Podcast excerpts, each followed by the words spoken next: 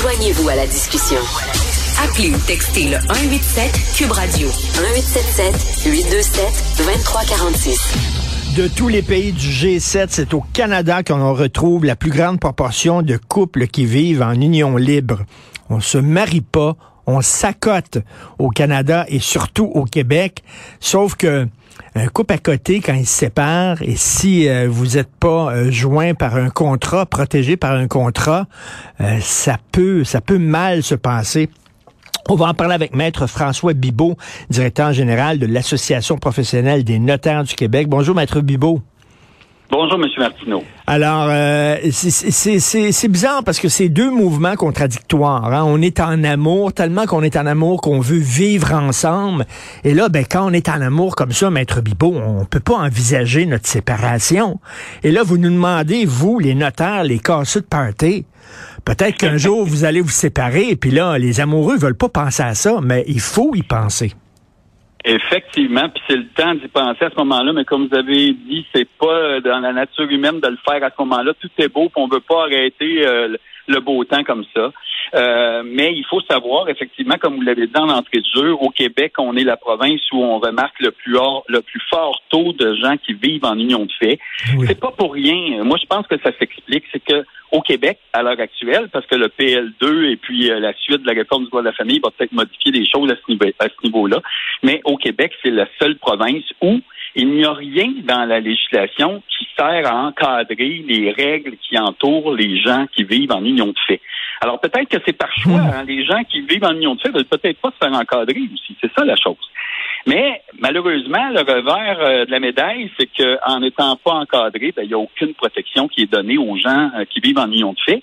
Et malheureusement, souvent, les gens croient à tort qu'il y a quand même un minimum de protection. Par exemple, vous avez sûrement déjà entendu euh, des personnes vous dire, ben moi, ça fait un an que je suis avec mon conjoint, fait que je suis protégé comme si j'étais mmh, marié, mmh. ou j'ai le droit d'avoir une pension alimentaire si jamais on se sépare, ou j'ai le droit d'avoir la moitié de la maison. Mais mmh. c'est faux. Tout ça, c'est faux.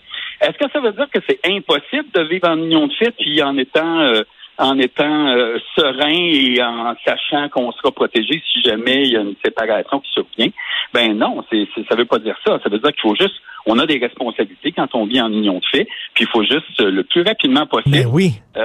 s'asseoir puis en parler. C'est pas quand ça va aller mal que ça va être en parler. Ben tout à fait. Il y a deux choses à faire. Hein. Un testament premièrement, puis après ça aussi euh, un contrat légal quand on vit en union de fait.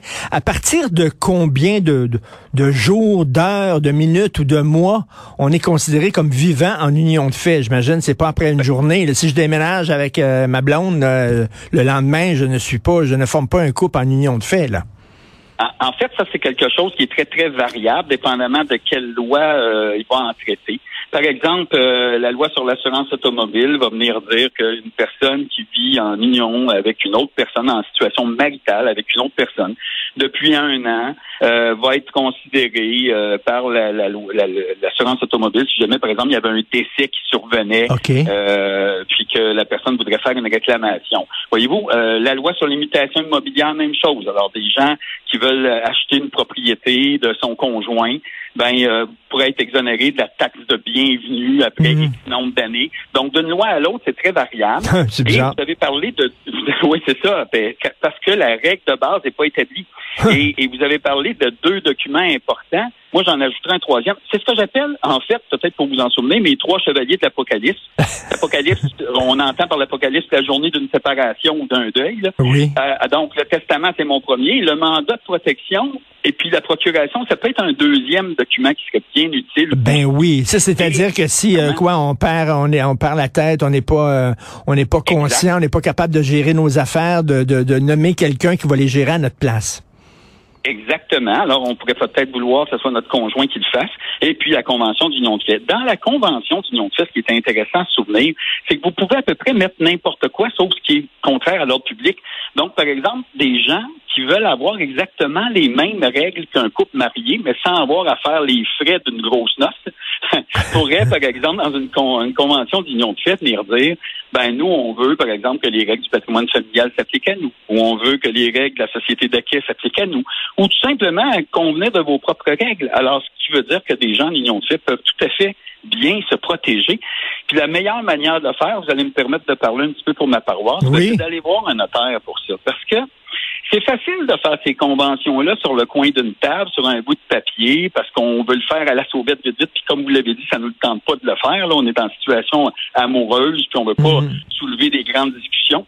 Mais ce genre de petits documents-là, fait rapidement, ou même avec euh, l'assistance d'un témoin, mais ça peut être remis en question. Alors qu'un acte fait devant notaire, c'est ce qu'on appelle un acte authentique que l'on ne peut pas contester. Et en plus, euh, maître maître Bibot, le notaire pose des questions intéressantes. Moi, j'ai fait faire mon testament très récemment, maudit niaiseux, à 61 ans, trois enfants. je félicitations. Merci, je l'ai fait récemment et, euh, et ben, j'imagine qu'on peut faire, on peut trouver sur internet des modèles de testament qu'on peut faire à la maison puis tout ça. Mais je suis allé voir un notaire puis le notaire pose des questions. Avez-vous pensé à ça en telle éventualité? Si euh, un de vos enfants avant vous? si les deux enfants meurent avant votre conjoint, puis là, tu n'as pas pensé à ça. Donc, c'est important. le notaire te fait cheminer dans ta réflexion.